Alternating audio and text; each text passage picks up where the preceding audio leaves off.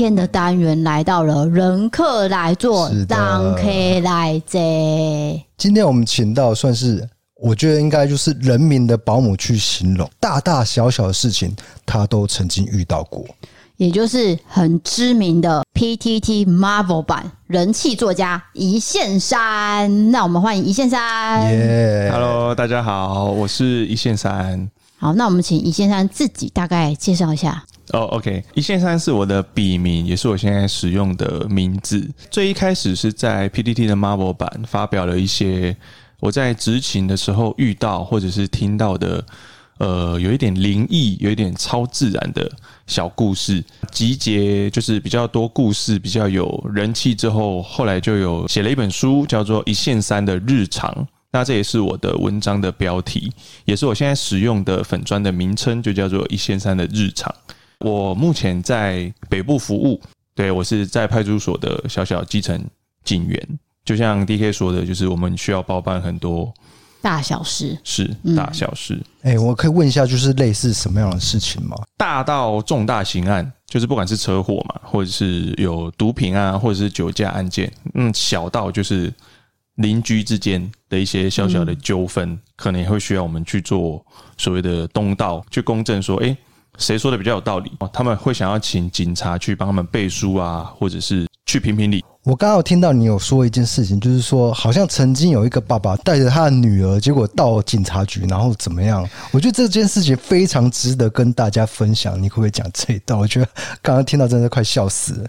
呃，我们从小都会听到，可能有一些家长或者是我们的长辈就会说：“诶，你再不听话，你再怎样怎样怎样，我就叫警察来把你抓走。”我就跟警察叔叔讲什么的。其实我本人是比较不赞同这种说法的。之前就有遇过，就是我在值班的时候，有一个爸爸就牵着一个在哭的小女儿进来，然后就有点语带歉意的说：“诶，警察先生，我女儿她现在不愿意去上学，那我已经跟她讲过很多次了，她还是讲不听。好，所以我就跟她说，如果她再不去上学的话，我就要叫警察把她抓走，抓去警察局。警察先生，你可不可以帮我一起跟我女儿说要听话，然后要去学校？”诶，一般来说，我们听到这句话就是说，应该就是吓小孩，不会真的带小孩去警察局。可是这个爸爸就真的这么做了。对，而且其实这不是单一个案，这不是我遇到的唯一一次，很多个吗？是啊，不止一次。因为通常我不确定其他人的做法啦。那我自己的做法是，我就是我就是走到前面去，然后我就看着他，然后就跟他说：“所以这位先生，你现在是希望警察来帮你教小孩吗？” 然后，对，你也没有顺从他的意思。没有没有，我就是想说，我就骂那个爸爸给那个小孩看，所以那个小孩就不哭了，然后就这样看着我，然后就很害怕，想说奇怪，怎么警察现在在骂我的爸爸？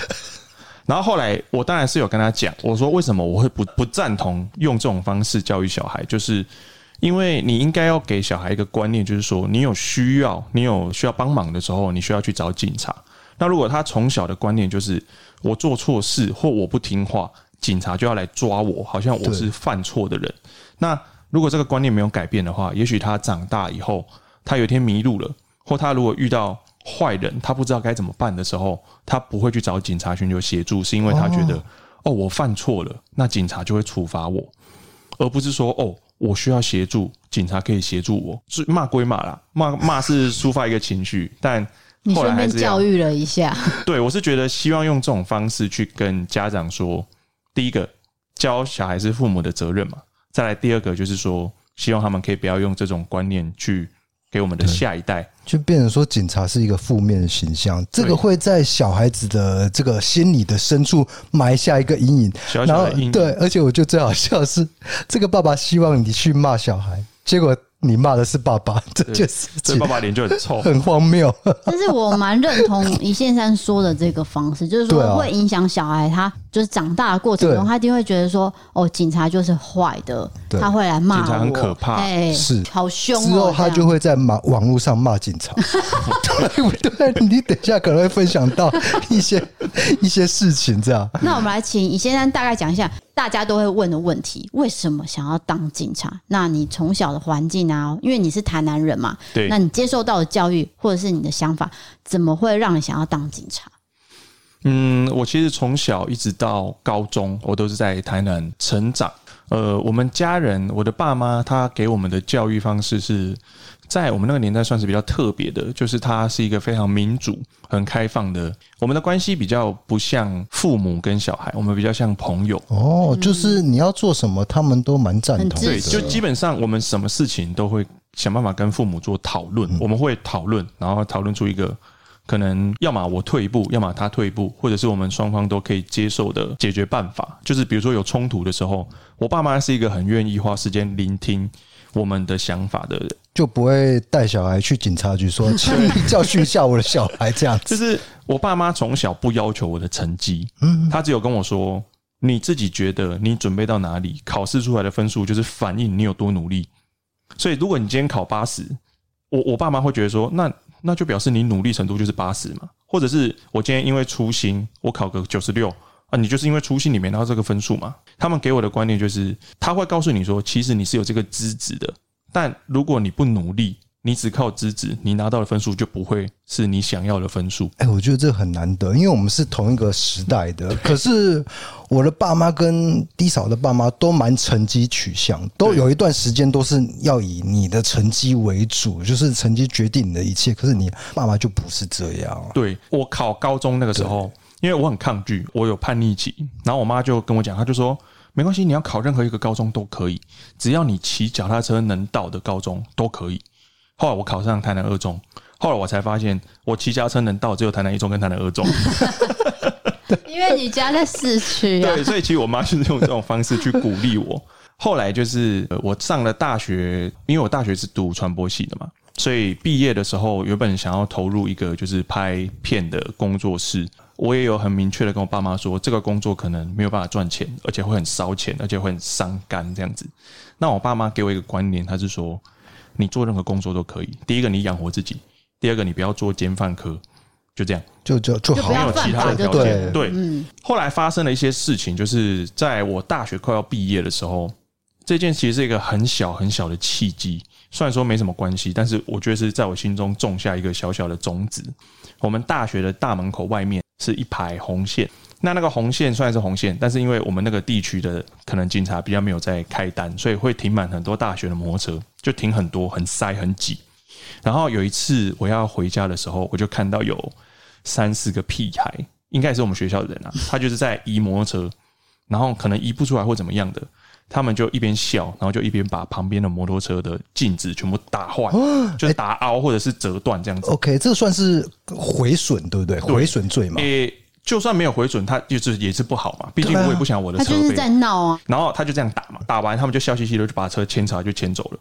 然后我当下并没有去阻止他们，但我的我的选择是我事后去我们的学校的社团有发文，然后我就说，今天下午如果有人的摩托车被打坏了，那我这边有我有记下车号，大家可以来跟我索取。如果你们有要找他理赔或怎么样的话，然后我就有收到私讯，结果我收到的私讯是那一群屁孩私讯我。骂你，骂我，反而是犯罪的人来私讯你。对，就是也也不要说犯罪了，就是有这些不恰当行为的人来私讯我，然后就跟我说啊，你混哪里的啦？你知不知道我是谁啦？就类似这种东西，然后就讲说都同一个学校的，不用怕碰不到了啊，你什么科系我知道了什么的。然后其实我当下是除了害怕以外，另外一个心态是觉得说啊，怎么会这样？这个世道发生什么事情？怎么会发生这种事情？那除了这个之外呢？我一个很好的朋友。对，也是我的室友，他就有来我的房间跟我讲这件事情，但是他是采一个反面的态度，他就跟我说：“这到底关你什么事啊？你你为什么要做这种事情？”他觉得你管太多。对，他说：“你是正义魔人吗？多管闲事吗？”然后他讲了一句话，他说：“你知不知道你这样很像海绵宝宝里面的章鱼哥？”哦，我可以了解，没有你可能不了解，因为我看过海绵宝宝，因为章鱼哥怎么了？他就是。就是很爱，他是一个认真魔人，对，对他很较真，他是整个卡通里面就是像他最正常的人，对，正常，但他也是最辛苦、最难过、最痛苦的人。大家都在搞笑，就只有他一个人在认真。哦，对，所以这样的比喻让你觉得很不开心。他有讲了一句话，他就说：“你以为你是谁？就是你能做什么？你的身份你能做什么？”所以我当下就种下了一个小小的种子。诶，我是一个大学生，我看到这件事情，我不敢去阻止，或我没有能力去阻止的原因是什么？嗯，那如果今天我身为什么样的身份，我当下如果看到，我就有能力跟这个权利去阻止。所以当下我第一个想法是：诶，假设我今天是一个执法人员，那我是不是有权利跟能力去阻止这些人的机车被破坏？对，这是第一个小小的种子。最一开始是这个萌芽的想法，是因为这件事情很小的一件事情。所以你刚刚讲这个摩托车的事情，最后有解决吗？是我忘记是最后是我删文了还是怎么样，反正就是被我朋友这样讲，我当下情绪是很低落的。对对对，我就觉得，哎、欸，你身为一个最了解我的人，你是我的好朋友，你不听我就算了，你怎么会觉得你凭什么？请问你到现在有跟这个朋友联络吗？后来我们还有发生一些事情，就不能讲了，不能讲。我觉得可能在节目上 好，那个这个不要讲，往下往下往下啊！结果后来。第二个种子埋下去以后，就真的去考警察了嘛？对啊，你本来还是要成立一个影像的工作室嘛。对，我后来影像工作室没有成立的原因是，我们那个时候本来想要去澳洲 working holiday 去存钱，嗯，然后我们那一年刚好是最后一年，他那个税率要调涨的前最后一年，结果我就去报考警察考试，好死不死就考上了，所以我们就没办法去了。就是因为这样，哎，等一下，等一下，你这样会不会得罪很多人？有些人要考十几年，你就是报一下名，然后就考上这样。哎，其实也是有有算很认真的读书了，但哎，因为我们警察特考考的是法科，很多法科我法科很弱，背诵能力其实很不好，所以我后来是靠着英文。哦，考上的，所以其实我并不是什么特别厉害的。嗯，我我的法科真的都很烂，就是背的东西你比较背不起来。对，所以有靠英文这个能力。哎，我有一个同学跟你完全相反，他考了整整三年。就是败在英文，他那个法律都已经背得很熟，可他英文就是烂到不行。你说警察吗？对，他考警察特考，结果他考不上。不过他最后还是考上，而且他最后往那什么，就什么霹雳小组那边前进，因为那个薪水比较高。嗯，虽然风险可能比较大一些些了。对，但是一线三目前的工作。应该没有风险这么大吧？没有，他曾经一线三是在一个台北的一级战区，我可以这样说的 哦。服务我们不要讲哪个分局啊，不过就是在那边服务了五年，也历练蛮多的。对，那也遇过让你印象最深刻的那个事件，你大概讲一下。其实像 DK 说的那个霹雳小组比较危险这个说法，其实我们有另外一个看法，就是说，因为霹雳小组他在出勤的时候，他是拥有很大量的情资。才会需要霹雳小组出勤。例如说，诶，我们知道有抢匪，或者是我们知道有呃挟持人质，那他有什么样的装备，他有什么样的武器，其实是要先透过勤收之后才通报给霹雳小组。那霹雳小组是装备很精良的一个训练很有素的小部队，他们会有各自分工的工作，可能六个人、五个人一队去做攻坚，但。我们平常在外面巡逻的制服远警，他相对更危险的是，我们不知道对方有什么样的东西。哎，你这样讲有道理，很有可能就是因为我们之前遇过一个状况，是在新北市有一个学长，是他去处理红线违停，他请他开走，敲他车窗，就车窗摇下来，就一支枪对着他，然后就对他开两枪。哎，你是真的有开枪啊？就闪开啊，然后就大叫：“哎，有枪！”然后就现场就搏火。刚好也是说他是土制手枪，所以对方卡弹，所以才有办法顺利的把他压下压压制住。因为对方是通缉犯，而且他是那个执行通、直字通跟侦字通。侦字通就是你案件还在侦查中，只是你没到庭，所以你就被发布通缉。另外一个执行通是你已经确定判刑了，你要执行要进去关了，然后你跑掉，你没有到案。哦，所以真字通跟直字通，直字通会跑给你追，因为你被抓到，你就是要服刑。那曾志通有可能只是没有收到通知书，他没有去开庭，然后刚好那个人是直志通，而且他要被关很久，所以他看到警察来，他以为他要被抓要被关，所以他就用命跟你拼。但是那个学长他只是觉得说，哦，我只是单纯想要把你赶走，对，就是叫你离开，或者我想开你单。然后你就一把枪就对着我，哦，这冲击很大哎，没有办法得知对方有什么样的情资，对方有什么武器，而且我们又在明处，我们在巡逻，我们穿着防弹衣，我们站在街上，那今天坏人在哪里？坏人有什么？我们是不知道的。哦，这所以相对来说，其实是也是对。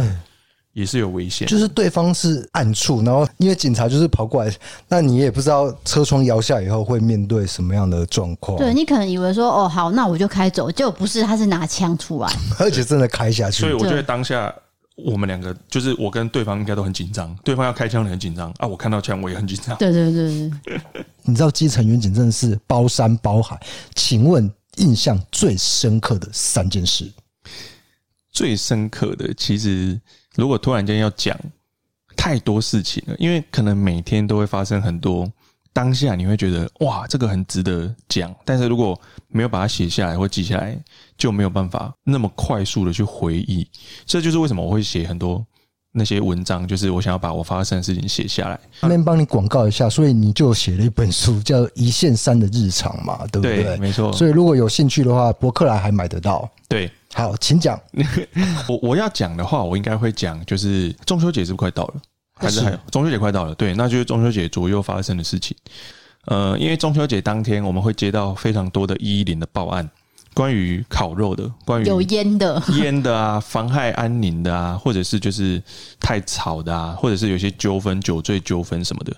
那当然，我们警察也会自己在我们的后院烤肉，就是我们有停车场或什么的，然后就被人家检举。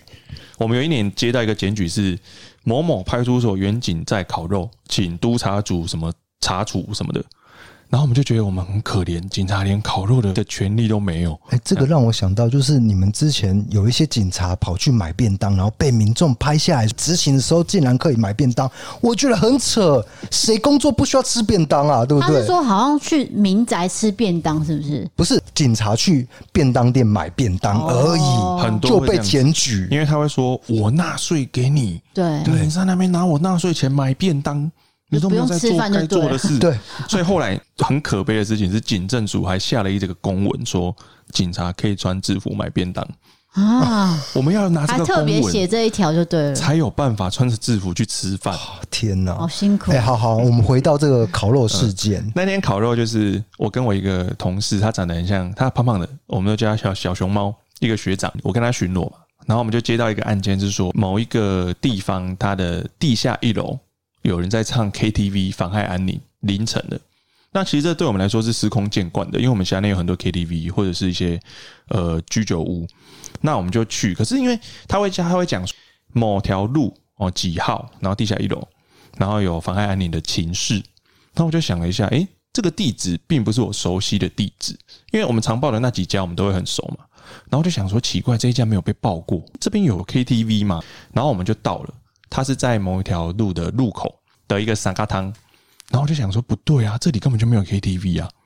然后我就想了一下，哦，这里是在我到职之前很久以前，一二十年前是一家由日本人开的日式居酒屋，Nakashi，就是会有很多小姐，然后他们那一间是以打扮很夸张著名的，就是他们会擦很厚重的粉，然后会画那个妆妆，就叫哎。请问有做黑的吗？还是说就纯粹唱歌？还是我问的太敏感了一些？这个以我的康张可能是没有办法回答你，我们接触不到。那那个时候，后来一场大火把那个那卡西烧掉，然后烧掉了之后，他就停止营业了。所以他其实是已经停业非常久的状态。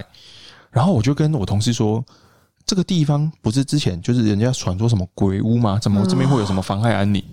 吓死了啊！因为没办法，我们必须要到场。我们到场，我们要跟勤务指挥中心回报，然后还有回报我们的状态跟处理的情形。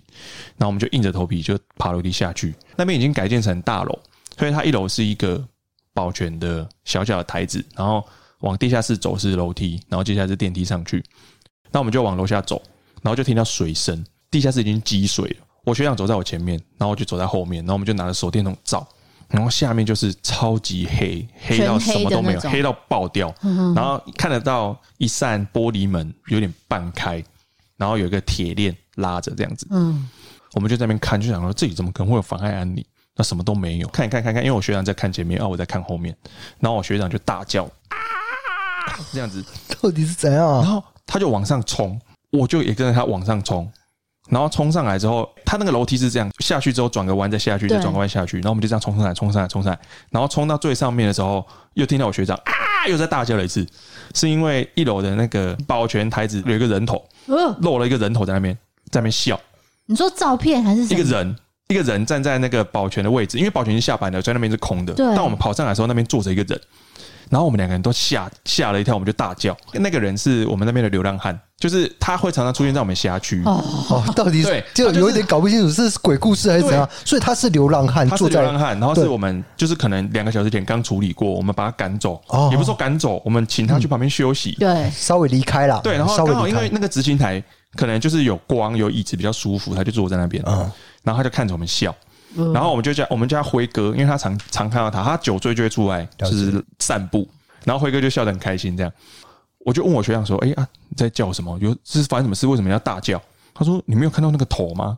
我说：“有啊，就辉哥啊，辉哥刚刚不就在那个那个台子后面，蛮可怕。”他说：“不是辉哥，你没有看到一个浓妆艳抹的女人，一颗头浮在那两扇门中间。”然后对着他笑，对，因为我这样照下去之后，就是撇过去而已嘛。然后因为地上因为下雨积水，然后很臭又很脏，所以我就晃过去。然后我学长就大叫，然后他就说：“刚刚有一颗头浮在那个铁链的上面。”然后对着他们笑。什么啊？哎，我没有预期到，我以为你要讲一个奥 K 的故事，就是。可是我不知道这是一个鬼故事，所以因为我前面已经先讲前情提要了，其实这些前情提要我是不知道的，我只知道这里废弃很久了。对，然后他就跟我讲这件事情，我就整个毛骨悚然。我想说，你怎么可能叫得那么大声，然后往回冲？然后你讲一个头，我以为是辉哥嘛，所以我看到辉哥，我还想说也没那么可怕嘛。然后你就突然间在，因为地下室又很空旷，他大叫是有回音的，然后加上你下去的时候，你精神很紧绷，然后气氛是非常的凝重，对。然后你一大叫，我其实是吓一大跳的。嗯，他说你没有看到有一个女人的头，然后她的嘴巴笑起来，嘴巴裂到那个嘴女就对，对，而且很大一颗。我们就跑上来，然后我就想说，好，那你要去看，我们要怎么跟勤务指挥中心回报这件事情？因为这个已经这个有点灵异现象，我们对理解的范围。对对对，后来。这这这个是第一个 part，第一个 part 就是我们回去跟大家讨论这件事情的时候，有个很资深的学长才跟我们说，哦，那边以前是日式的拿卡系，然后所以前提就是你们两个一起进去那边的时候是不知道日本的这件事，对，这个资讯是没有得到。很久以前可能有有 KTV，然后很旧很破的那种霓虹灯招牌还在。后来回去跟老学长聊，他才跟我说那边是很阴，然后呃，因为。大火烧死很多人，然后那个业主也没有想要处理的意思，所以就会变成就荒废在那边这样子。然后后来才改建成大楼，但地上的东西就没有碰。然后会积水是因为连夜大雨积在下面，它散不掉。Okay. 所以又脏又臭，然后又黑，又有什么奇怪的脸？对，这样一个头。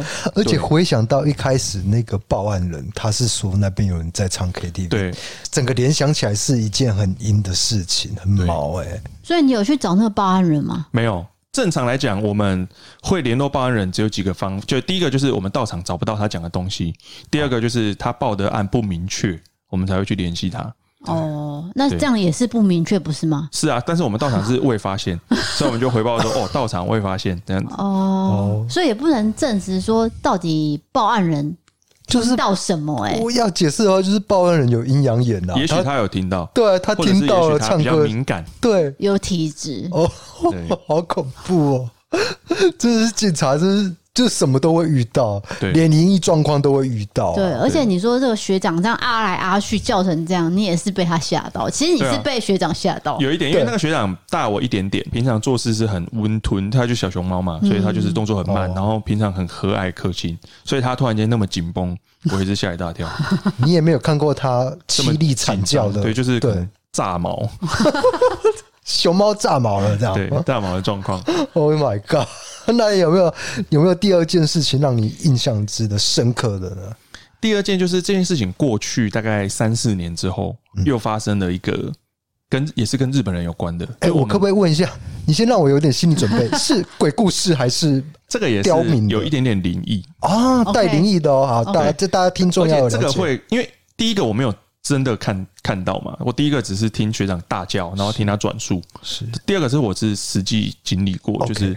事后觉得有点毛骨悚然的，这个案件可能新闻上还查得到，所以我就稍微稍微改一下，好好，对，就改一下地名，对对对，报案说坠楼，就是有人掉到下面去这样子。那我们到现场去是一间立体的停车场，它还没盖好，它只挖了那个深井之后，它门口用很多呃栅栏跟那三角锥挡起来了。报案人是一个日本人，他说他的朋友也是日本人。他们从就是居酒屋出来之后，他朋友说他要上厕所，然后人就不见了。然后过了很久之后，他就在散步，就在附近找他朋友的时候，就听到哀嚎声，他就赶快跑过来看，就发现他朋友掉到立体停车场的下面，他被插在那个机，就是他那个天井最下面是已经有类似齿轮啊一些机具升降用的东西，他朋友就插在上面。都是血，但是他朋友还活着，而且叫的很大声，会还会叫，就表示生命状况应该是很安稳，就很稳定啊。是对，就叫得很大声，所以他就发现，他就赶快报警。那一一九跟我们就来了，那我们就绕到下面去，下面就都是灰尘嘛，都是一些机具，然后施工的东西，然后就把他救走。然后那个齿轮上、那个天地上、天花板上全部都是血。然后我们就问他说：“为什么你朋友会走？因为他跨过了重重的障碍。”就是他有第一层栅栏，然后第二个是三角锥，然后第三个是封锁线，就是重重的障碍，他就走进去，然后就往下跳。我就说这怎么想都不可能，你再怎么醉都不可能做这种事情，不合理呀、啊。对，而且因为又是日本人，所以这时候我的另外一个同事就要出场了。他的造型是光头.我就叫他小光，他是我的一个小学弟。这个小光是一个宅男，所以他对日本文化非常有研究，所以我们就请他来充当我们的翻译，跟日本人沟通。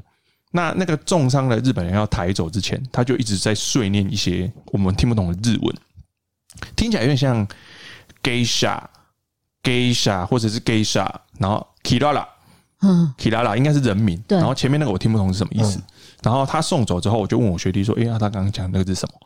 然后他就想了一下，他说 Keisha 应该是艺妓，艺妓回忆录的那个艺妓，就是。”有很多跳舞的那种日本女生，就是那个脸画的很白，对对对，然后穿和服啊，对对对，Keisha 应该是指那个年代，我不知道怎么念，不过应该是这样子。然后送走之后，我们就问没有受伤的日本人说是什么状况，他就说他喝太醉了，他也不清楚，他只记得就是他跟他朋友去居酒屋，就是有艺妓的居酒屋，没错，就是会有女生穿得很漂亮，然后会为你喝酒啊，然后陪你招待，对对对对对，招待。然后接下来他的司机把他们载回他的旅馆之后。他朋友就说他要尿尿，然后人就不见了，就掉下去了。然后我们就想说，好，那不然就人先先安好嘛，就送他去医院。结果隔天中午就说过世了，摔下去的日本人过世了，就是多重器官衰竭还是胃出血忘记了。然后我们就很惊讶，想说，嗯，哦，昨天不是还叫的那么大声，表示应该还好，怎么会就这样过世了？升级变成刑案现场，我们就去把那个停车场封锁起来了嘛。封锁起来就开始调监视器，去调他们的形象，是从哪里来，从哪里去，然后中间发生什么事。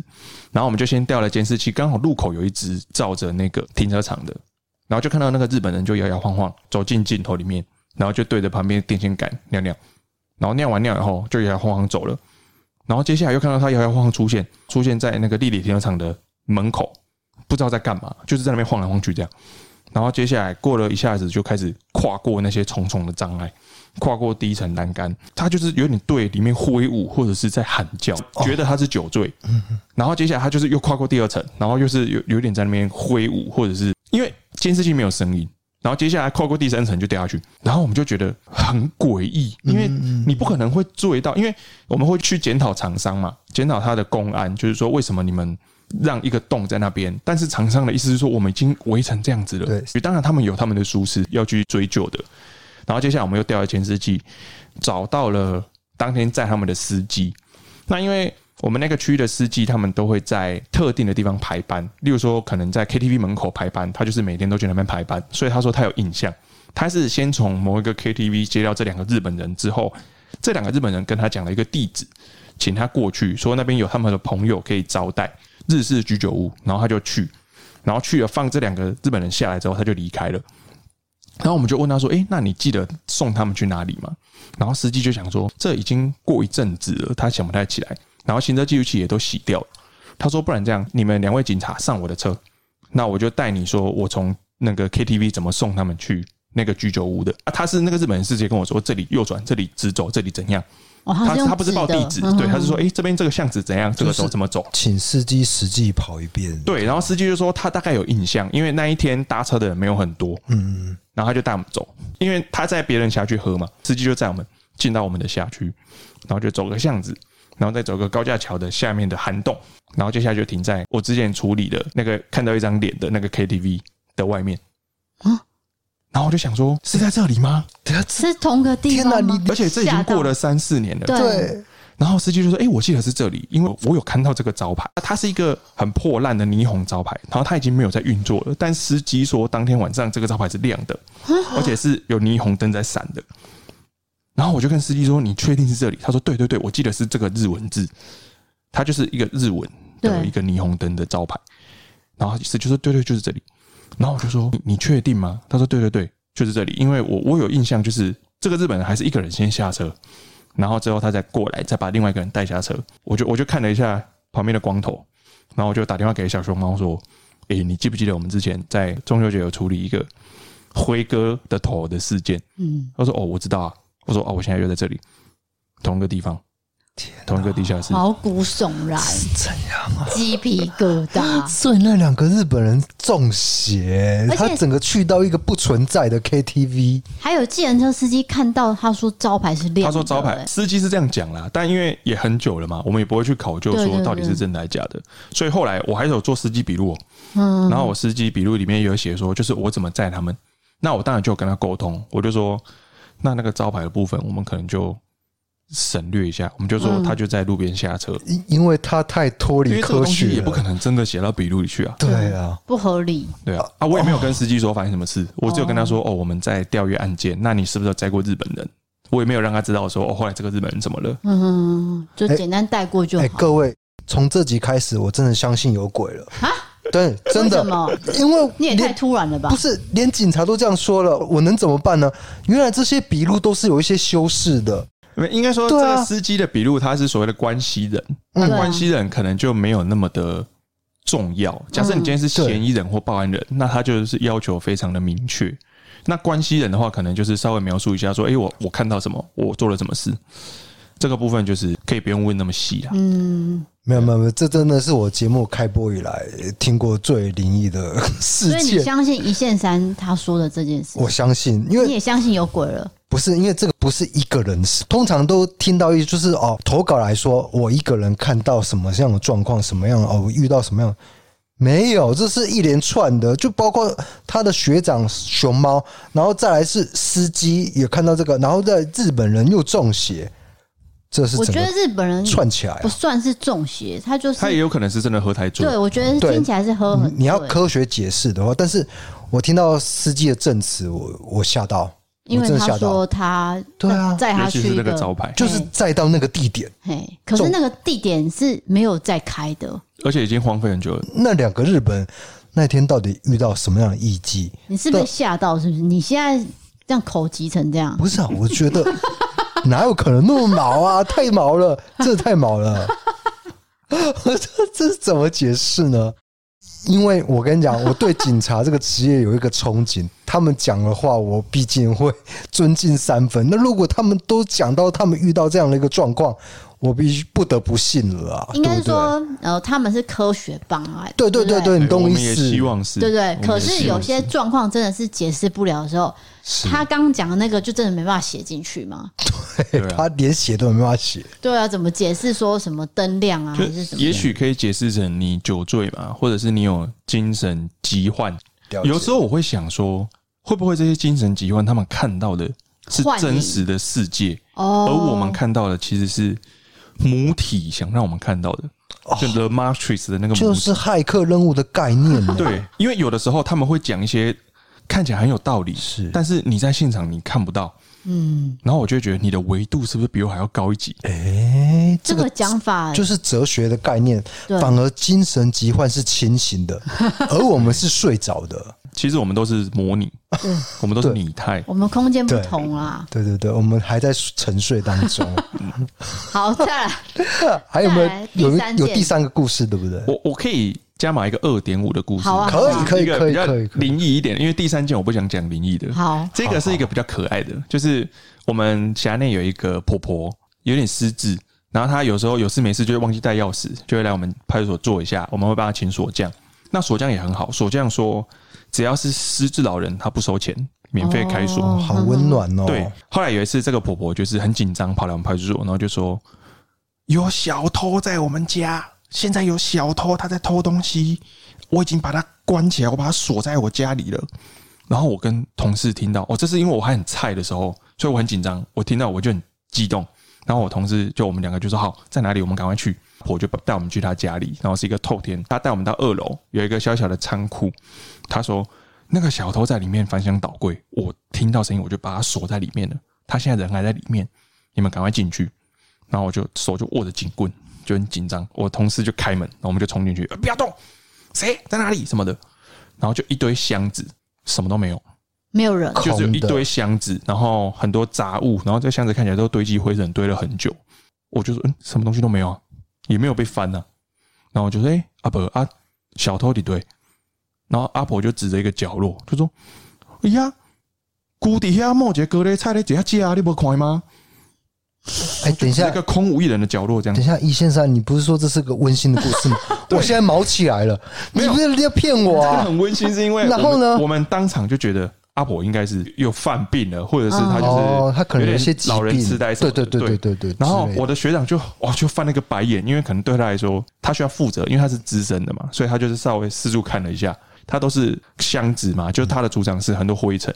但是我就看了一下他指的那个角落，有一个脚印在上面，在那个箱子上，真的假的？赤脚的，赤脚的脚印就五个脚趾头，然后一双这样。所以他讲的高丽菜那个就在那边。对，他说莫姐的高丽菜等下架，抱着高丽菜吃的。对，他是这样子讲。然后我就过去看了一下，我就看到，哎，隐隐约约看到有一对脚印在那个灰尘上面。但是阿伯的意思是说，现在此时此刻还在，对不对？对。但我们现场就跟他说，那个啊，我们就回报说啊，没有这个阿婆，就是可能精神失常，我们就未发现这样。是。然后我就看了一下，哎，哎呦，不对哦。那你当下的心情是什么？我那个时候还觉得婆婆可能真的是，有可能是婆婆自己踩到，我们不确定嘛，我们就觉得可能婆婆是。你要这样解释也可以。对对对，婆婆有时没事就会跑来，然后就来借厕所啊，然后借来休息什么的。然后有次婆婆上完厕所出来，然后就跟我们说：“啊，你们那个女同事长得很漂亮呢。”我说：“什么女同事？我们派出所全部都是男警。”她说：“有啊，就站在厕所旁边那个啊，等下卡的的呀。”然后我们就想说。什么？什么？怎样啊？啊，这什么东西？但后来就是一个外籍移工被我们先安置在我们的拘留室，然后我们拘留室有三张椅子，然后坐在椅子上。然后因为她是女生，所以她上厕所其实是需要女警陪同的。然后她就说她上厕所，那我就帮她解铐。然后我们就在想说怎么办？这样子我们是要请女警来还是怎么样？然后外籍移工就指着厕所就说：“所以是她要陪我去上厕所吗？”谁啊？然后我就说：“啊，什么东西？” OK，谁啊？我我厘清一下这个故事，就是说婆婆也看到一个女警，那那个外籍移工也看到一个女警，对，他可能看到不是女警，但他看到女性，对，他是看到女性，然后婆婆说很漂亮，长头发，然后外籍移工也跟我们说，所以是他陪我们去吗？这样就连接起来了，就可能是同。所以从那个时候开始，我就觉得婆婆可能不是老人痴呆，她可能看到跟我们看到的东西不一样，就是看到维度。对，然后因为我都是我那时候很菜，所以我就很怕，所以我都不太敢去那边上厕所。但我的学长每个人都是老神在在，说啊不要理他，不用怕，不用怕，这里派出所呢，这里阳气很个很旺盛呢。什么有有一个讲法就是说警局警局阳气对阳气最重的地方，它是拿来镇压的。对，哪里阴气太多就盖个派出所。我这边讲一个。那个冷知识就是刘邦有血案，他之后那个宅就是盖成了这个警察局大楼了。对啊，对啊，他就是要把它盖。对啊，所以警察局应该是阳气最重的地方。照理说是，照理说是，对啊，因为我们又全部都是男警。对，那很多人都在现场看到这个状况，就是你刚刚讲的那个外籍移工，应该是我跟我的同事，我们去负责当天当班的都有听到他讲这个话，然后婆婆讲的时候，我们也都有听到。然后你就往那边看，是真的确定没有？对啊，因为我这个维度看不到嘛，这无法解释啦。OK，这你相信了吗？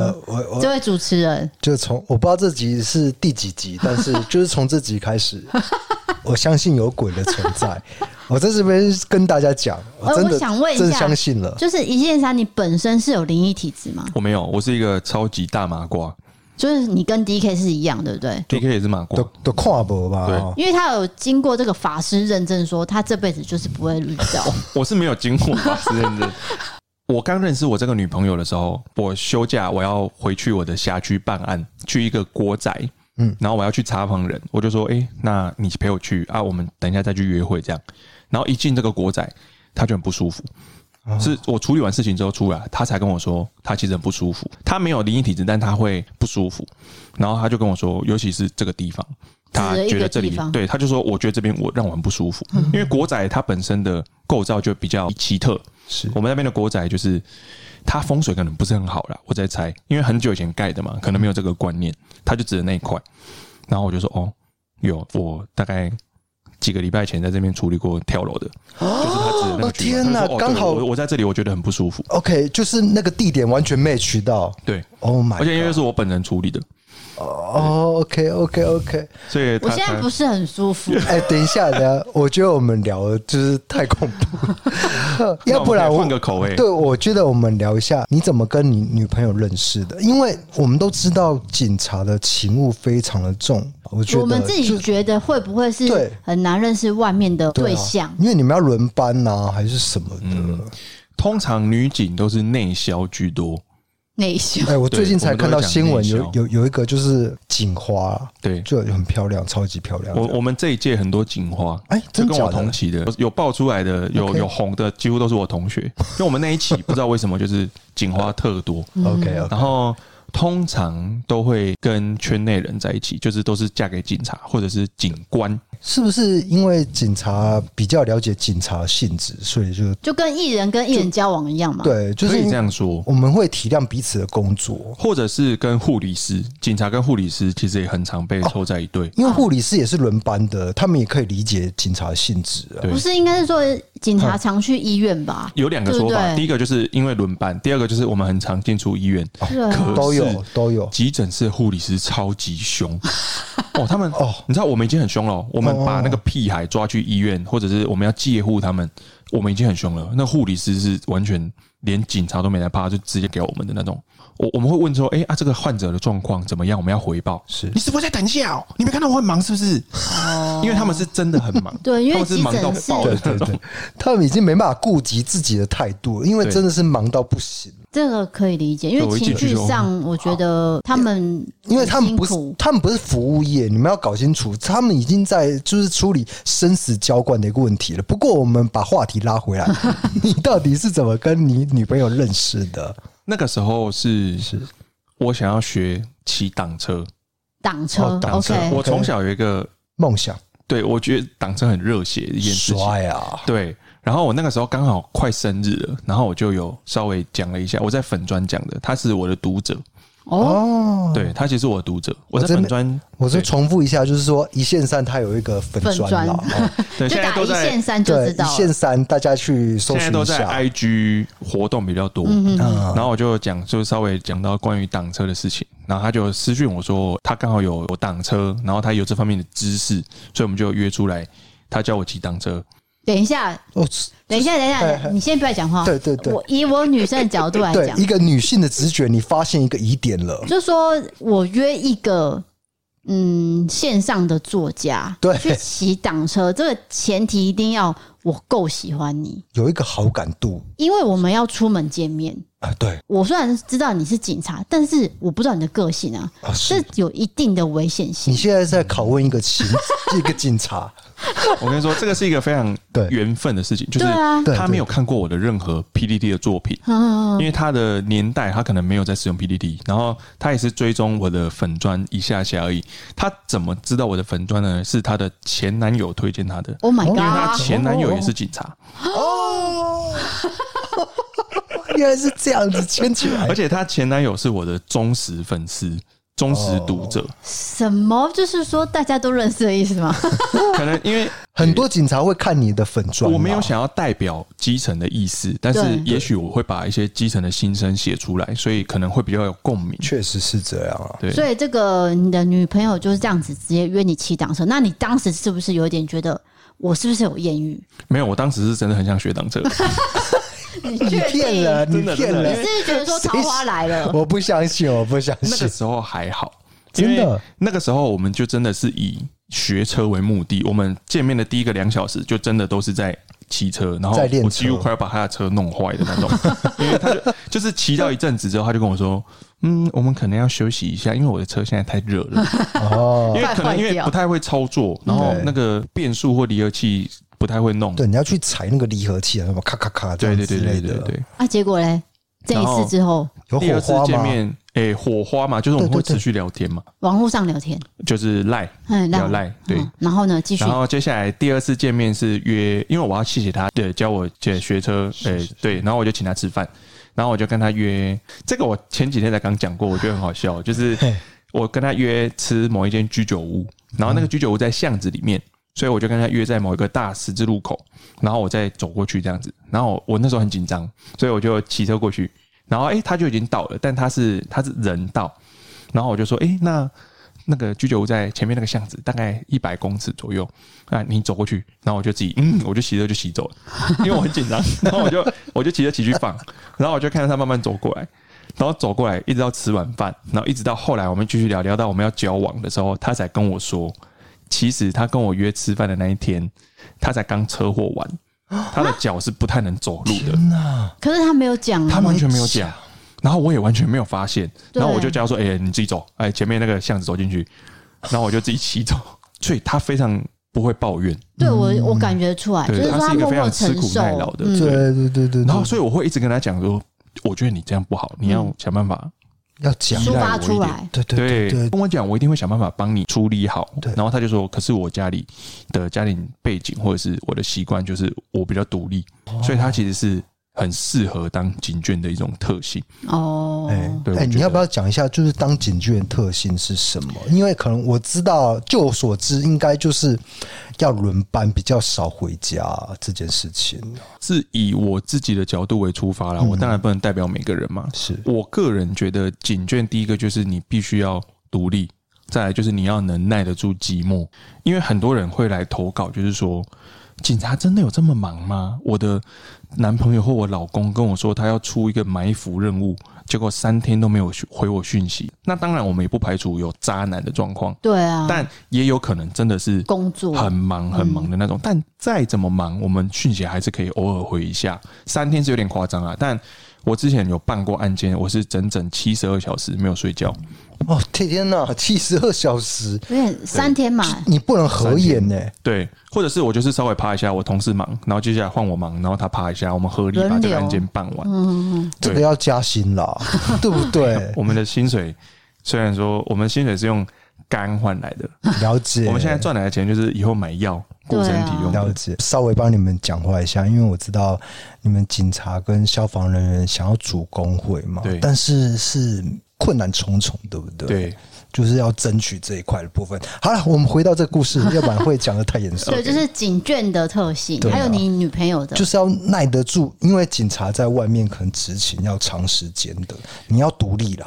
还有这边，我想要。好好的称赞他，其中一个特点就是他不会崇拜警察，他很尊敬每一个职业，但他对警察不会有特殊的情怀，甚至有的时候他会觉得，我好像觉得自己的工作很伟大，我很认同我自己的职业，所以当我在讲到我的职业或我在工作的时候，我是一个容光焕发的状态，我可能觉得我牺牲我自己的时间，我来帮助这个社会或什么的，但我女朋友说。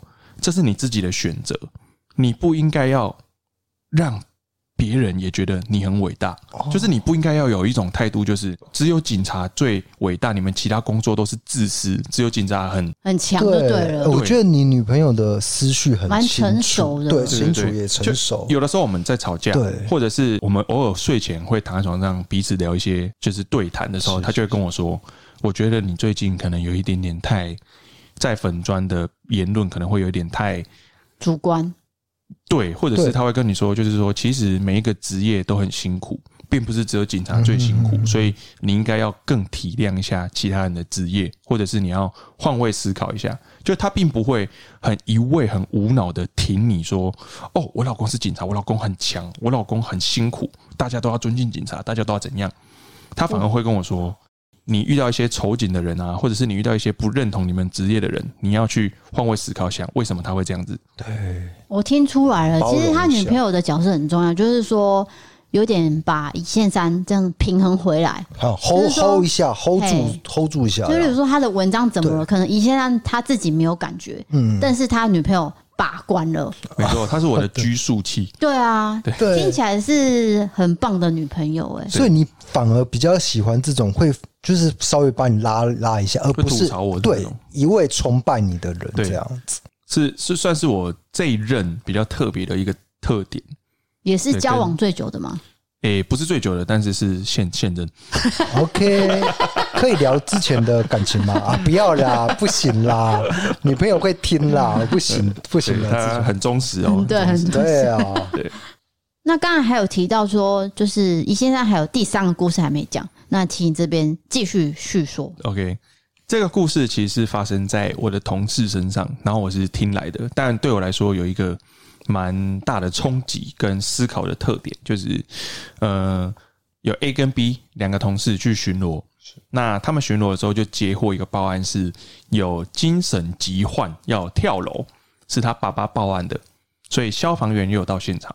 那我们到场的时候，就同事到场，我用同事的角度讲好了，就是我们到场的时候，爸爸开了大门，就跟我们说：“快点，快点，我女儿在四楼，她要跳下去了。”所以我们就冲冲冲冲到四楼。撞开他女儿的房门，就看到他女儿双手吊在栏杆上，然后人人已经在窗外了。这已经很危急了啊！对，他抓着栏杆，然后就看着，就打开门四目相交，然后就这样，然后我们就冲过去把他拉上来嘛。对，拉上来之后，他不是很激动的那种，他是用完全空洞的眼神看着，神的那种。对，然后会讲一些我要去陪我妈妈哦，我妈妈在等我，情绪很类似这种话，就是他不激动，然后。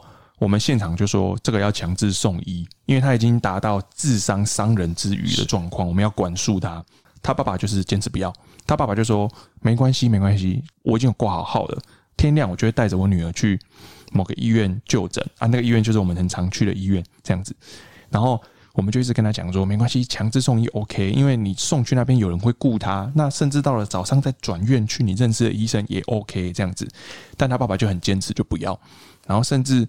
消防队已经请到他们的中队长出来说话了，就还是说不过他。然后中队长还有过来说：“哎，学长，立马帮忙到共结，就是帮我们劝一下他爸爸要送医的事情。”那 A 学长就想说：“哎，不然我们就帮忙劝他。”但这时候 B 学长就把 A 学长拉过来，然后就说：“我们不要多管闲事，强制送医是消防的专业跟责任，能不能送应该是由消防员决定。”我们今天就是不要去管人家，你你你要把专业还给人家嘛，我们不要去淌这个浑水。然后 A 学长就觉得说，可是我也觉得这个状况应该要送，如果不送的话，我们可能会有一些缺失，因为有很多国赔的案例是现场家属说不要，然后事后就去检讨警察的缺失、消防的缺失这样子。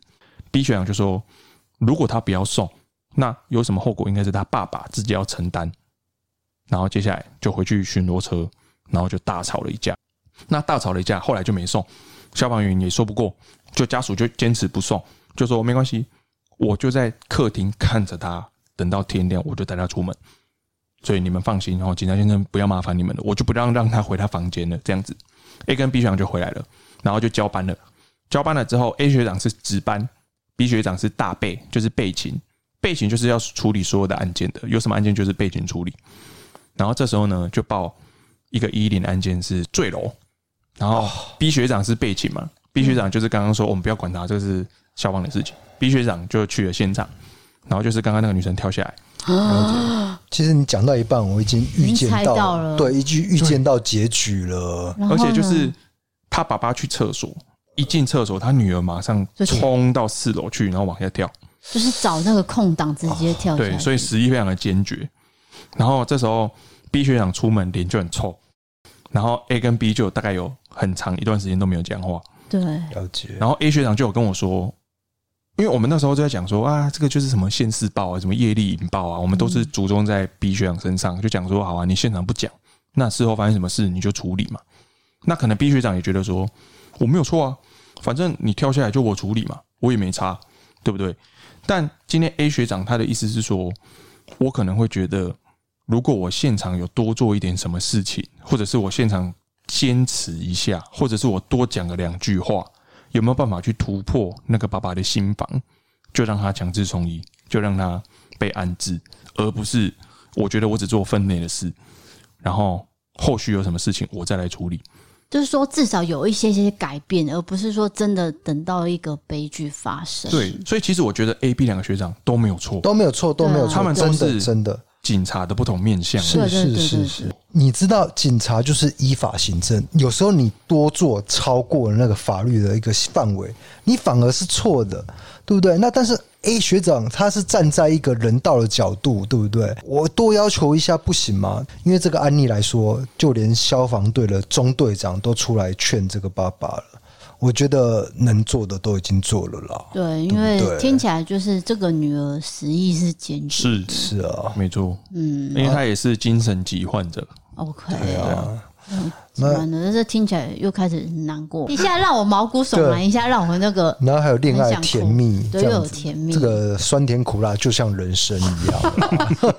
他不就在讲人生？他就是，我跟你讲，警察缩影，基层员警缩影，就是人生啊。对不对？是啊，太做作了，这句话太做作了，做作，剪掉。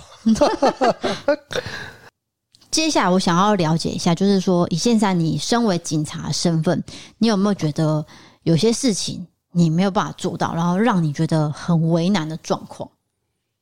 嗯，其实基层员警的权力是真的有限啊，我们有太多的事情要做，但是却有很多事情是。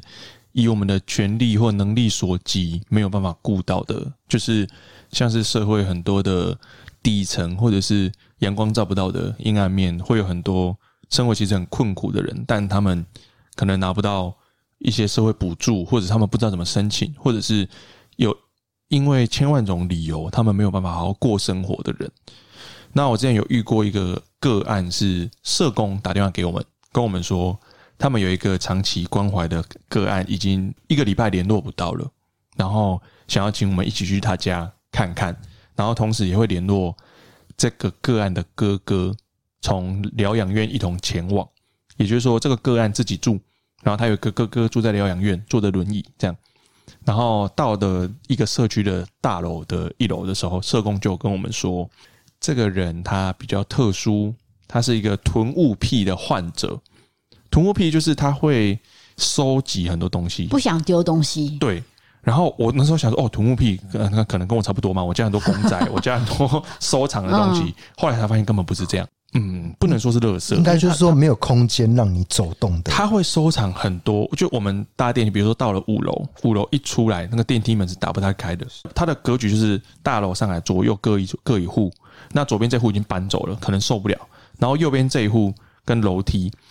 全部堆满了全联福利中心的购物车，他把购物车推回家，我们算了一下，有三十几座，哇！全部堆在他的门口，这个已经有点违法了哈。对对啊，因为他是算偷窃，对对对对。然后全联其实也知道这个状况，但是因为他知道这个人就是可能有点。状况，所以就让他这样，所以就也也也大概了解，就觉得说，哦，这个可能是在可控范围内。他就是可能几个月去一次，然后就把车队推回家。然后除了推购物车以外，有一大堆的垃圾桶，那种装喷的那种，就超多东西，你连立足的地方都没有。我们先清了快要半个小时，才找到大门在哪里。啊，就是你连光走到大门都没办法了，放满了超级多的东西，然后里长也跟着一起来处理这件事。之前我的心情蛮低落的，因为这件事情发生的前一个礼拜，我一个礼拜处理了四五件都是死亡案。这这种东西一直处理，你会心情很低落，很沉重，而且那个味道会停留在你的脑袋里面，会它那个味道会飘在你的身体。所以我们处理完，我们都会把衣服就直接不要了，烧掉或丢掉，因为那个洗不掉。然后你处理太多次，你的鼻毛、你的头发。也都会沾的那个味道，所以那个礼拜晚结束之后，我就去剃光头，因为我实在受不了了。里长就来，他哥哥也来了，他哥哥坐着轮椅上来，还有旁边一个看护，所以现场就是我社工，然后里长、看护跟他哥哥，我们五个人站在一个非常小小的空间，想办法开这个门。他哥哥拿钥匙来，我们把门打开，推不进去，然后用力撞开一个门缝之后，里面成堆成山的卫生纸。有用过的，有没有用过的都有，就是堆积成山，门完全推不开，真的是一层又一层的关卡。前面先是那个那个什么全年的车子，然后再来是卫生纸，对，然后塞满了东西。门一撞开，我就有闻到很熟悉的味道。但是那个时候我就一直跟自己说：“哦，没有，这个应该是我心里想太多了，因为可能太处理太多次了。”对，然后我就跟里长就使了个眼色，然后。就想办法爬上那个卫生纸，然后里面全部都真的是满山满谷的。它我不能说是垃圾，因为它都是个别都是有用的东西，但是它就是可能一个东西，然后乘以五百个，然后就堆在家里。我跟李长就是翻山越岭扒开掉的东西，然后最后来到他的卧室，就看到他。但是已经没有气息了。他把自己夹在两个衣柜非常小的夹层中间，他把自己塞进去，面容枯槁，然后整个人就塞着，然后一只电话还贴在他的脸颊上。我们就把他搬出来，我们就请消防来嘛。就是里长在我前面，然后我还在搬翻东西的时候，里长就大叫：“啊，吹对吧？是啊！”然后我们就请消防来，然后消防员就也是跟我一样翻山越岭过来，然后就打开就看到他就。脸贴着一个手机，然后把自己夹在一个夹层里面。我们想办法把它弄出来的时候，按钮还粘在他脸上，这样子，因为他已经粘在那边一个礼拜了，然后他就已经开始有点溃烂。我们在想，他可能是想要打给他哥哥，因为他在在世的亲人就只有他哥哥。因为他哥哥是先跟社工反映联络不到他的弟弟，然后就说他弟弟最近都没有吃东西。他们有钱，而且房子其实是他们的，但是他弟弟就是只吃吐司。就是不知道为什么，嗯，然后就可能营养不良或怎么样，然后最后就是把自己夹在一个非常小的角落，然后就离开这个世界。我觉得夹在角落这个已经让我，你你这个画面应该永远都蛮蛮冲击的，对啊，因为那个是正常人根本挤不进去的地方，因为它本身就很营养不良，它很瘦小，然后再加上它又干掉了，所以它夹在那边就很像一个就是。你你也看不太出来是什么东西，就不太确定到底是人还是对。东西，对不对？可是很很明显是他把自己夹进去的，嗯，刻意夹进去。对啊，他应该是想要我模拟了一下他当时的想法，可能觉得他想要有一个让他觉得安心的地方或什么的狭小的空间，让他可以有点像小动物对挤在一个对，对。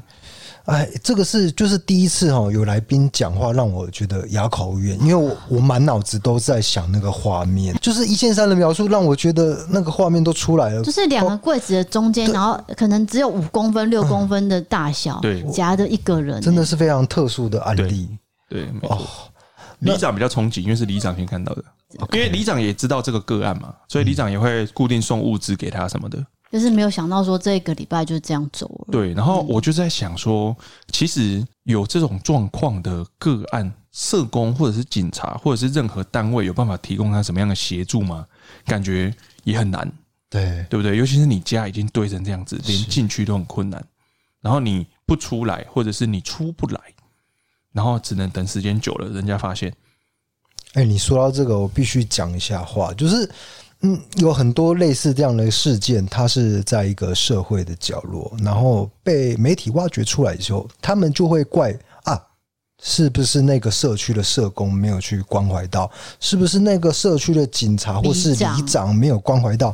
可是像你讲的这个状况，就真的是很难处理啊，很为难。对，你不能怪罪任何人啦，对不对？所以这是一线山印象最深刻的。那还有一个吗？那我们辖区内有一个婆婆。她在我的书里面有，她叫做春天婆婆。那这个婆婆其实是不会对我们造成什么困扰的。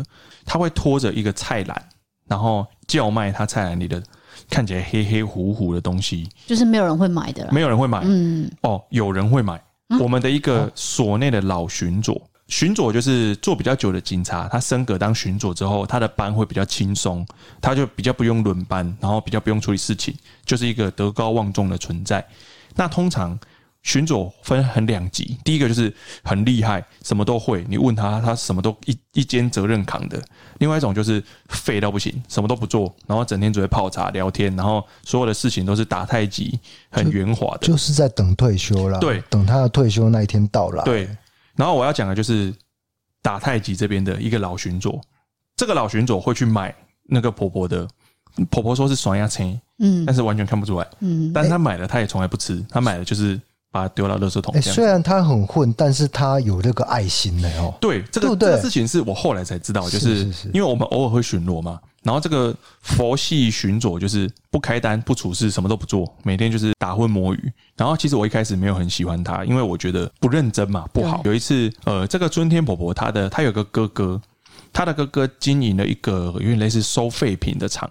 那收废品的厂就是在我们辖区里面，就是蛮脏乱的，因为也没办法，没有人力嘛。被环保局的人来稽查，就是说要把东西移走，或者是要开罚什么的。然后春天婆婆那天就去那边咬伤了环保局的稽查人员，所以我们警察就到现场去，就看到很难得看到婆婆会这么的激动，因为婆婆没有什么词汇能力，她不太能讲话。后来那个春天婆婆的哥哥也很老了，就跟我们讲说。其实这个婆婆以前不是这样的状况。那个婆婆剩下一个国中的孙女是呃重度智能障碍，嗯，然后也没有任何亲人，然后小孩也都不见的，都没有在这边，所以就变成呃她哥哥，然后婆婆跟一个国中智能障碍的小孩要看这个废品厂。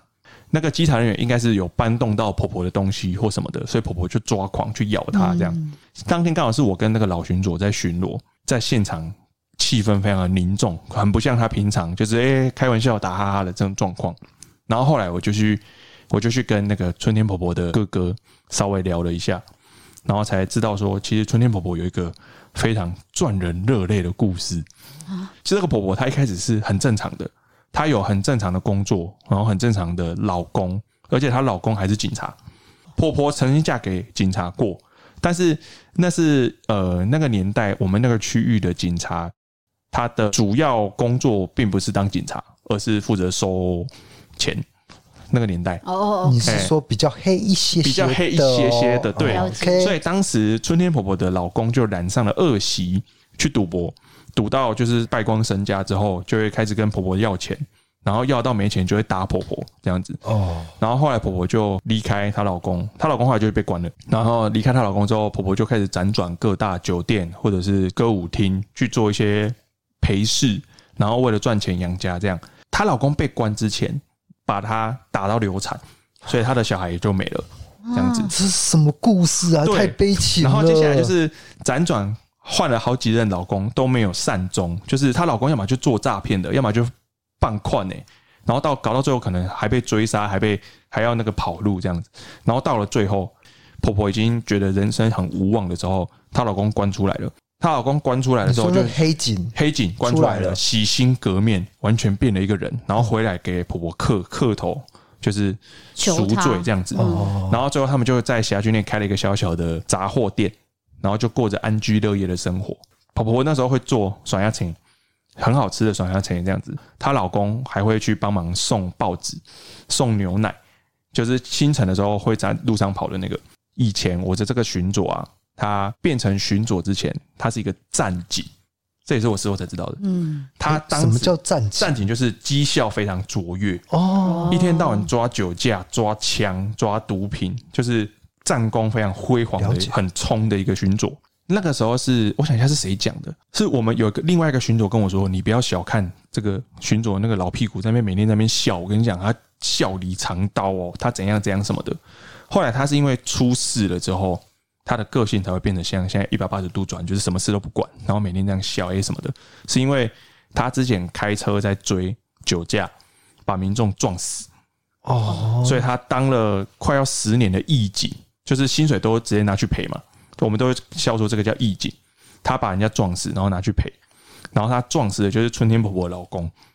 啊，这是什么故事？等一下，你的故事里面又有故事，然后故事里面又再有一个故事。那一天就是她老公一样是出门送报纸，OK，然后就再也没有回来了，就被我们的巡佐开开车在追人，因为那是清晨，那个车跑给他追，然后又是那条路又很大，所以我们就开的很，我们那个学长开的很快，巡佐开的很快，然后对方闯红灯，他也跟着闯，然后就把那台送报纸的车撞飞，然后报纸就洒满天，像冥纸一样。然后就婆婆的老公就没有回来了，然后婆婆就开始变得很疯癫，然后就开始因为她先生突然间走。对，然后因为婆婆还有一个习惯，就是她会一天到晚打一一零或者是打派出所电话，然后打来就开始讲一些我们听不懂的话，在到处兜售她那个没有人要吃的爽鸭菜，然后巡佐就去跟她买，买了之后她也不会吃，就丢了这样。然后我后来有近距离接触过婆婆，然后我去了解她在讲什么。他讲的是歹灵啊，因为以前那个年代可能都叫警察叫歹灵。对，警察到了。歹灵啊，你爱请杀哦，这马提起就练的哦。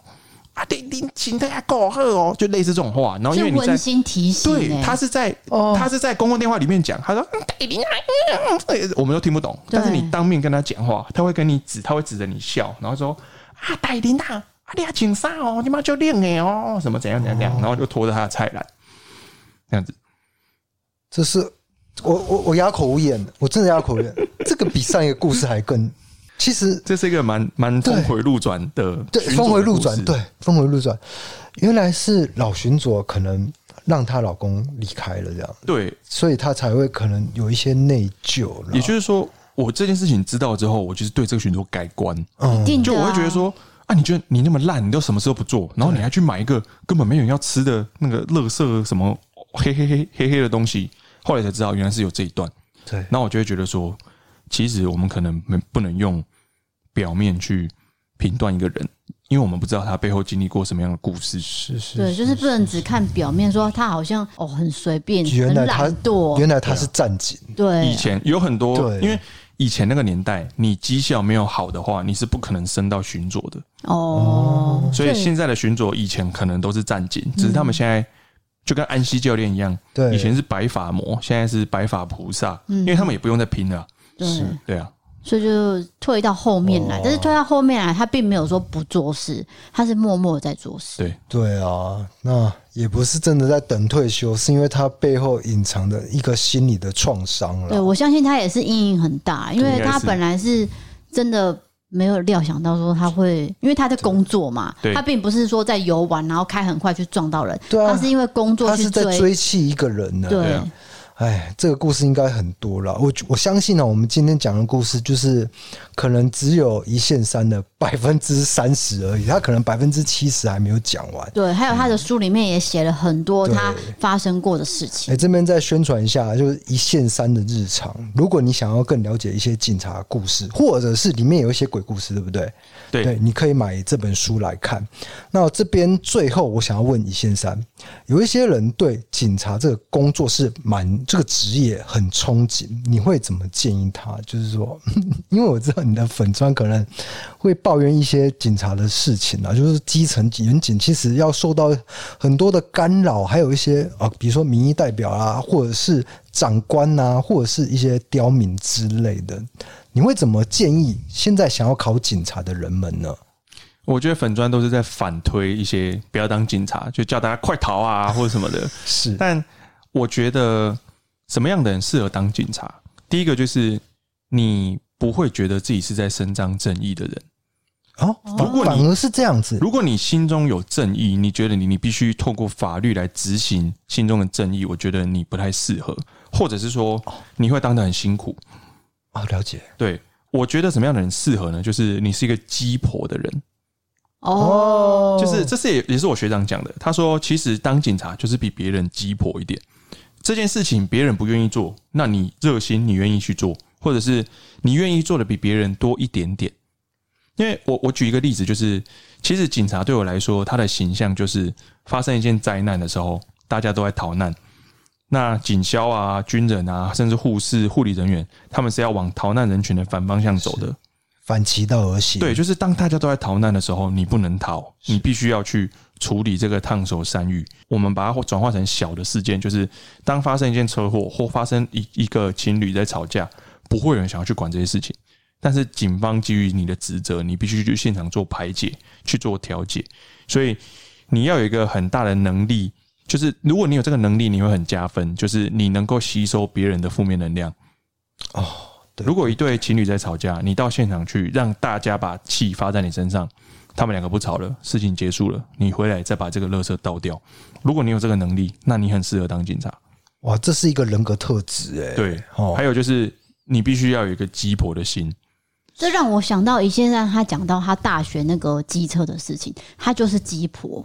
哦，对对对，他就是去管这件事情。因为别人的角度就是觉得你给不，就是关你什么事？对，那车子又不是你，你为什么要去发这个文？对，哎，这样前后呼应到了。有有有，你你讲了，我懂了。不管是你讲的事件还是故事，都是 都是很有连贯性。对，它是前后的。还有吗？还有没有其他特性？还有其他特性就是，如果你是一个不会思考的人，或不喜欢思考的人，你也很适合当警察。尤其是你会当一个长官喜欢的警察，是不喜欢思考。对，就是如果长官叫你做什么，你就去做什么，而且你把它执行的很好，那就是长官眼中的好警察。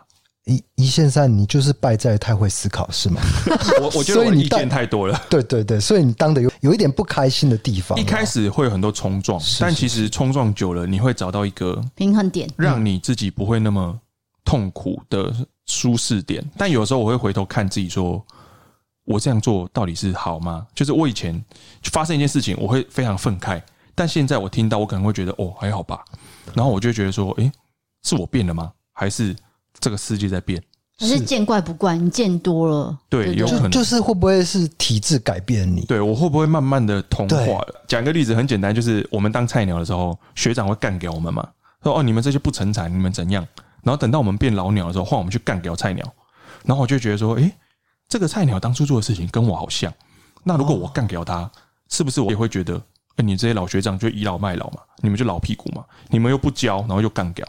所以，我就会去调整自己，说我会先教他，我先教到他会。如果他下次再用一样的方法做，就表示要么你要干掉他嘛，要么就是他觉得你教他的方法不适合他。因为我们会讲，我说你就去学各种方法，然后接下来融会贯通成适合你的一种。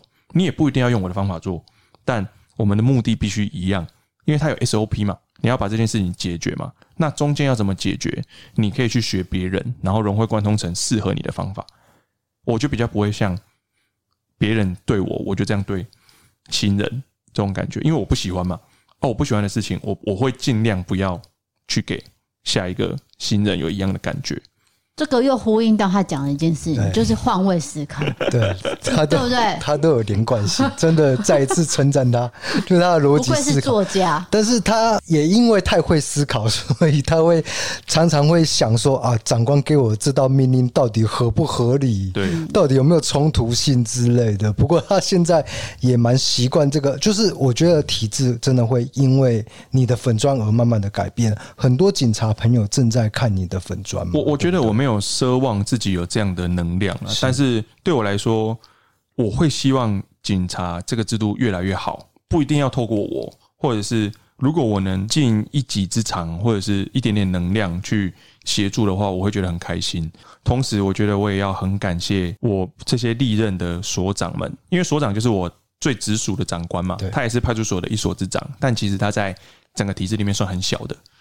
他等于有点夹心饼干，夹在我们基层跟上面更多官中间。嗯，那我的这些所长其实都非常挺我，他们有些知道我有在经营分专，有些知道我有出书，但他们从来不会给我压力，他们甚至会支持你，支持我，然后给我一个防护罩，去挡住来自上面的关心或者是其他想要。我我帮你讲一下话，因为公务体制哦，他不希望讲太多话的人，尤其是你又在经营自媒体。对，那长官是不开心。我说更高层的长官呢，对，就觉得说你就是乖乖做事就好了，一点点嘛。简单来讲，就是一句话，警戒一句话一以贯之，就是你无法解决问题，那你就解决提出问题的人，是哦，这样最快。对，跟军人一样。对对对对对，其实你们有有一些相似的地方，蛮多特质会类似。因为他刚刚讲说要当警察，有些特质我觉得听起来都很像军人啊。对对啊，当当然是有一些类似的地方。不过军人比较不一样的地方是我们需要接触民众。哎，我要想我要我要讲的就是这个，就是他更贴近人民的生活，就是人民的保姆了。好了，那我们今天真的是非常感谢，请到一线三来跟我们聊到这么多。这个基层远景的事情，那这边呼吁一件事情哦，如果你要教育你的小孩，不要把他带去警察局，对，因为我们有很多家长在听，好？好对，就是我发现现在比较年轻世代的家长比较不会这样了啦，对，那是真的很传统的观念，会说哦，你坏，你就是去被警察修理。没有啊，你问一线三，现在还有啊，现在还有，而且这个爸爸年纪跟我差不多。哦，不好意思，这个最快吧？对他们来说最快。对哦，就比较好处理，就对。只是叫警察吓小孩。不好意思，这个不是警察分内的工作哦，提醒各位家长哦。好，谢谢。今天的节目就到这边了。我是 DK，我是 D 嫂，呃，我是一线三。我们下次见，拜拜，拜拜。